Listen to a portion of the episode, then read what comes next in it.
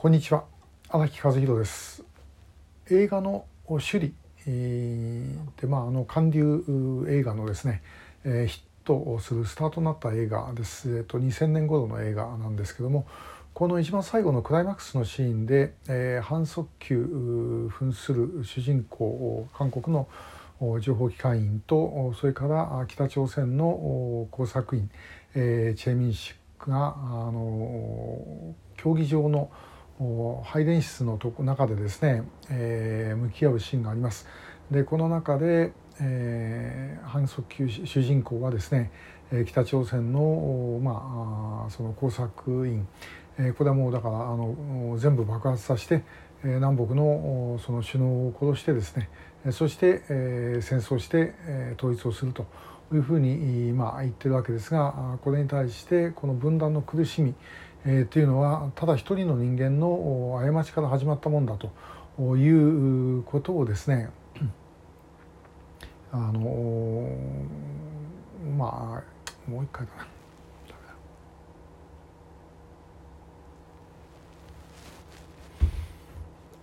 えー、こんにちは。荒木和弘です、映画の「首里」2000年ぐらいにですね。あの日本でも上映されて、大ヒットした、韓国の韓流ドラマの映画の一番、まあ、そのスタートになった、作品です。ご覧になった方もおられると思います。この首里の一番クライマックスのシーンで、えー、反則球扮する韓国の工作機関の、まあ、主人公とそれから北朝鮮の、まあ、特殊部隊の隊長これチェ・ミンシクのですねこの、まあ、その2人の、対決する場面があるんですけどもそこで、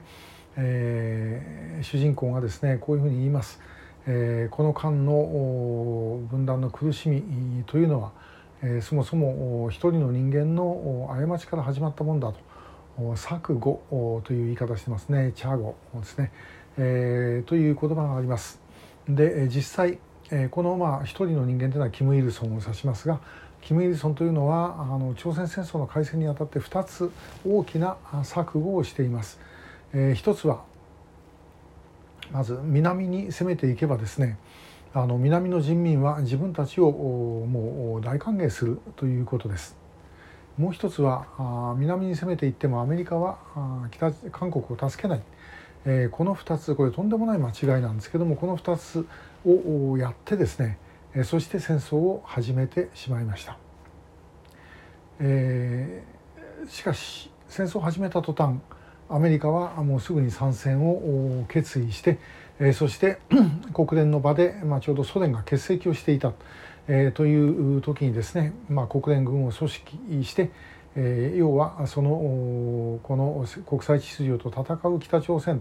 え、これに対して、え、国際社会がそれをですねえ、止めるということで国連軍を組織をします。で、えーまあ、当時占領中で国連軍の中に入ってはいませんでしたけども、まあ、日本も掃海艇部隊などを出すということをやり、まあ、もちろんその後方支援の兵隊基地になったわけですね。えー、全くキム・イルソンは考えを誤ってしまったでそれもともとですね、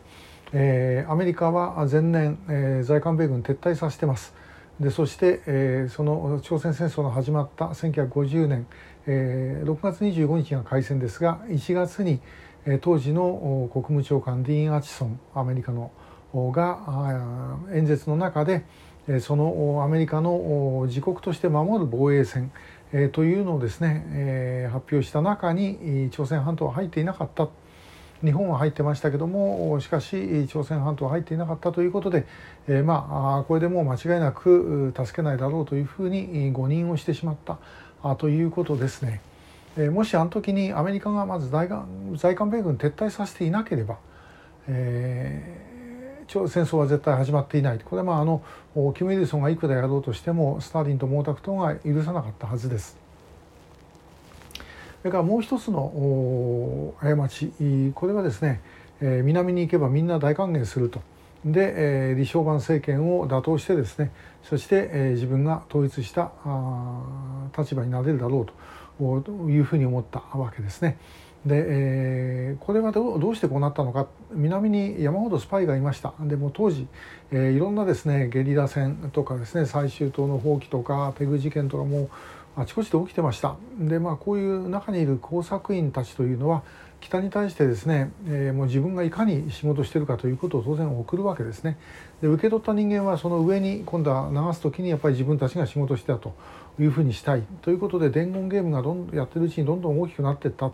で、えー、もう南キム・イルソンは南に行けばもう自分をですね大歓迎してくれるはずだというふうに考えたということだろうと思います。で結果的に大失敗を起こした、まあ、しかしキム・イルソンの目端が効いた。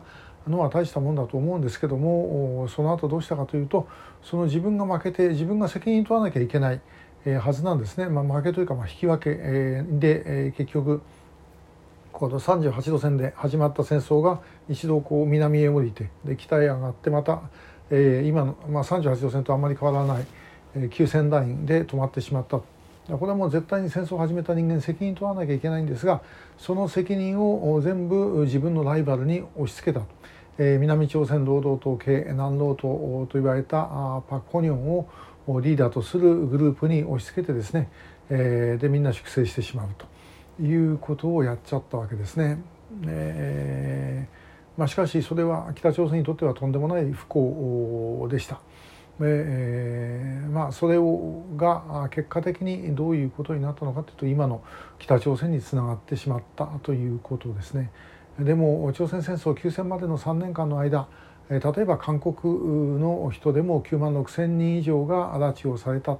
えー、とされてます、えー、韓国軍の捕虜で返してもらえなかった人も相当数がおられて今でもまだあの生存している方がいるというふうに聞いてます。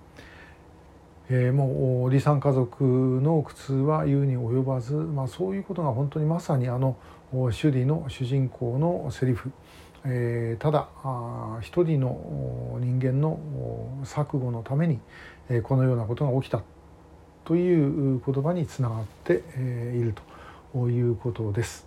えー、まあ本当あの嘘で作った政権ですからもう嘘に嘘を重ねて、えー、話がまあ今日まで来てしまったということですね。えー、今日はキム・イルソンの朝鮮戦争の時の錯誤についてお話ししました。